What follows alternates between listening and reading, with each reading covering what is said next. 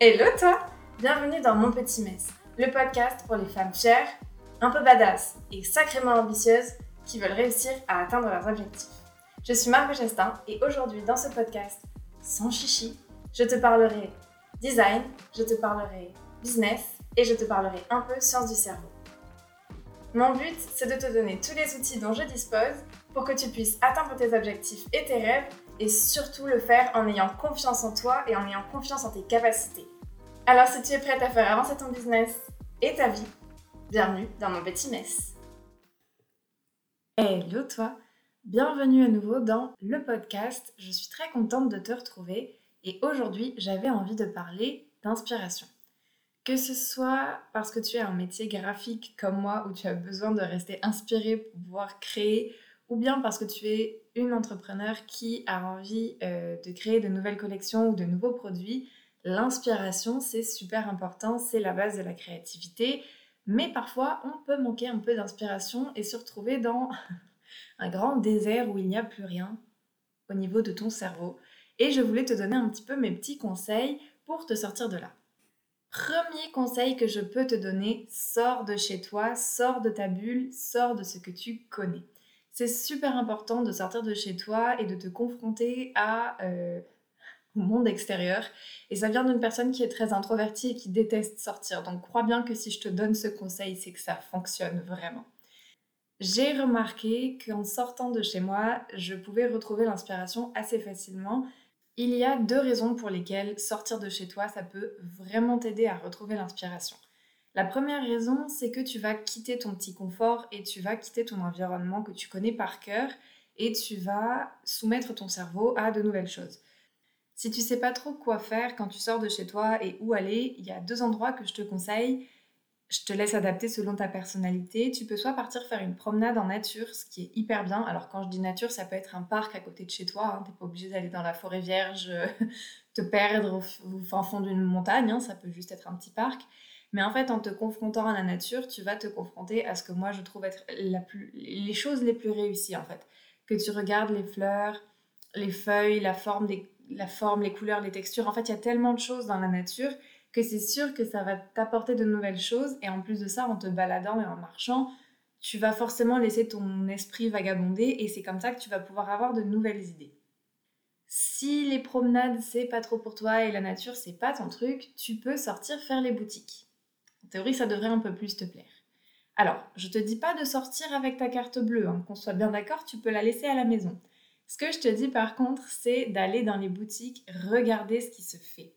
Au niveau du packaging, au niveau des produits, au niveau des couleurs, au niveau des textures, au niveau des finis, au niveau de la présentation des produits, je trouve que c'est hyper inspirant de sortir voir ce que font les autres parce qu'ils n'auront pas forcément la même vision que toi et ça peut te donner de nouvelles idées en rebondissant d'un packaging à, un autre, d'une boîte à une autre, d'un livre à un autre. Tu vas te faire en fait un espèce de melting pot d'inspiration et ça peut être hyper intéressant. Moi, ce que j'adore, c'est partir dans les librairies. C'est vraiment mon endroit préféré au monde. Alors, j'adore les librairies d'abord parce que j'adore lire, donc forcément, c'est un endroit que j'aime beaucoup. Mais en plus de ça, les couvertures de livres sont souvent incroyables, notamment les livres de cuisine qui euh, sont vraiment des très beaux ouvrages souvent. Et feuilleter des livres, regarder comment est faite la disposition, quelles sont les couleurs utilisées, comment ont été prises les photos, quels sont les univers, je trouve ça super intéressant. Et ça peut, toi, te permettre d'avoir de nouvelles idées. En plus des librairies, moi, j'adore aller dans les boutiques de maquillage parce que le maquillage, il y a un million de packaging différents, de présentations de produits différents, parce qu'en soit le maquillage, c'est toujours à peu près la même chose, c'est toujours un peu le même produit. Donc la manière dont ils doivent se différencier, c'est grâce au packaging. Et je trouve ça super intéressant de voir comment sensiblement le même produit va être marketé pour euh, des petits budgets, des moyens budgets, des grands budgets. Vraiment voir comment comment les, enfin, comment les graphistes, comment toutes les équipes ont travaillé sur un produit. Je trouve ça hyper intéressant. Tu peux aussi aller dans les boutiques de déco qui sont un super lieu. Tu as beaucoup de textures, tu as beaucoup de couleurs, tu as beaucoup d'univers. Bref, tu l'auras compris, un peu n'importe quelle boutique qui propose des produits avec des espèces de tendances et des univers visuels peut vraiment t'aider. Et en plus, c'est super agréable de se balader. Tu peux même t'acheter genre un petit chocolat chaud ou un truc à manger sur le chemin et là, tu es au paradis. Si vraiment sortir, c'est pas ton truc, tu peux faire la même chose depuis chez toi, depuis ton ordinateur, et ça s'appelle faire de la veille. Faire de la veille, c'est garder un œil ouvert sur les tendances, les modes, les actualités de ton domaine ou pas d'ailleurs, ça peut être euh, dans d'autres domaines, mais c'est regarder ce que font les autres et comment ils le font. Par expérience, je te conseillerais de regarder ce que font les meilleurs que toi, ce que font les experts dans ton domaine, parce que forcément, eux ont un point de vue différent du tien, qui est plus avancé avec plus d'expérience, donc c'est plus intéressant. Mais vraiment, tu peux regarder à peu près partout, n'importe où, chez n'importe qui, pour trouver de l'inspiration et pour trouver des petites choses qui, à force, te feront comme une espèce de base de données de trucs que tu as trouvé chouette un jour et qui vont venir te nourrir. Il faut comprendre que l'inspiration, c'est accumuler plein de petites idées pour un jour les recracher à ta manière et les mélanger entre elles d'une manière que personne ne l'a fait avant. Tu peux pas te réveiller un jour sans avoir rien vu de nulle part et avoir de l'inspiration. C'est juste pas possible. En fait, l'inspiration, c'est juste ton cerveau qui va mélanger plein de choses qu'il a vues pour en recracher un truc qui t'est personnel. Donc plus tu vas avoir des sources d'inspiration, plus tu vas aller voir ce qui se fait ailleurs, plus ton cerveau va avoir d'éléments dans sa base de données pour ensuite te nourrir toi et créer des choses. Moi, en tant que graphiste, mes sources préférées pour faire de la veille, ça va d'abord être Pinterest. Si tu me connais, si tu écoutes ce podcast depuis quelque temps, tu n'es pas surpris, ou surprise d'ailleurs, Pinterest, c'est vraiment mon réseau numéro un pour faire de la veille, pour trouver de l'inspiration, pour voir ce qui se fait, parce que il y a un nombre de personnes incroyables dessus, parce qu'il y a un nombre de styles incroyables dessus, et parce qu'on voit de tout dessus et que je trouve ça super intéressant. Donc as Pinterest, tu peux aussi faire une veille sur Instagram. Alors, sur Instagram, je trouve que c'est un peu biaisé, entre guillemets, parce que c'est toi qui va guider l'algorithme, si tu fais par l'algorithme, qui va guider tes, les personnes que tu suis. Donc tu vas vraiment être confronté à une bulle de choses qui te plaisent déjà et que tu sais déjà que tu vas aimer. Tu vas pas être confronté à des choses qui te sortent de ta bulle de confort et de ta zone de confort, mais c'est quand même super intéressant pour voir ce qui est fait et les tendances. Tu peux aussi aller, et si tu ne connais pas ce site, tu vas me bénir sur le site qui s'appelle Awards, a 3 w a r d s C'est un site américain sur lequel il y a les meilleurs sites et les meilleurs designs de sites euh, dans leur globalité. Et c'est absolument incroyable. Il y a une tonne d'inspiration qu'on peut prendre. C'est vraiment des choses très très belles, très créatives. Et il y a plein de catégories, il y a plein de... Tu peux régler, tu peux choisir, tu peux chercher par couleur. Et ce que j'aime beaucoup avec Award, c'est que tu es confronté pour le coup à plein de choses, plein de styles différents qui vont te sortir de ta zone de confort et qui vont te sortir de ce que tu as l'habitude de voir. Parce que forcément, c'est pas toi qui sélectionne les sites qui sont présentés. Donc il y a plein de choses différentes et je trouve que c'est absolument incroyable. Le travail qui est présenté est un travail extrêmement qualitatif. Tu peux aussi t'inspirer sur Behance, pareil, c'est un site de portfolio en gros où il y a plein de personnes qui mettent leur travail et tu as de très belles réalisations, moi j'aime beaucoup. Et enfin, tu peux aussi regarder sur YouTube. Tu peux aussi regarder sur YouTube pour t'inspirer et pour avoir de nouvelles idées. Et là, ça m'amène à mon prochain conseil, c'est ne regarde pas des choses que dans ton domaine d'activité, dans ton métier ou dans ta niche. C'est-à-dire qu'en fait, c'est intéressant de voir ce qui est fait par les autres qui font le même métier que toi, comment ils le font et pourquoi. Mais l'inspiration, elle viendra aussi en regardant d'autres choses. Donc c'est bien de baigner dans ton univers et dans ce qui est fait par les autres, parce que ça va vraiment t'aider à avoir de nouvelles idées. Mais c'est important aussi d'aller voir ailleurs, dans d'autres domaines complètement différents, pour avoir de nouvelles idées, de nouveaux horizons en fait, et euh, t'inspirer de nouvelles choses.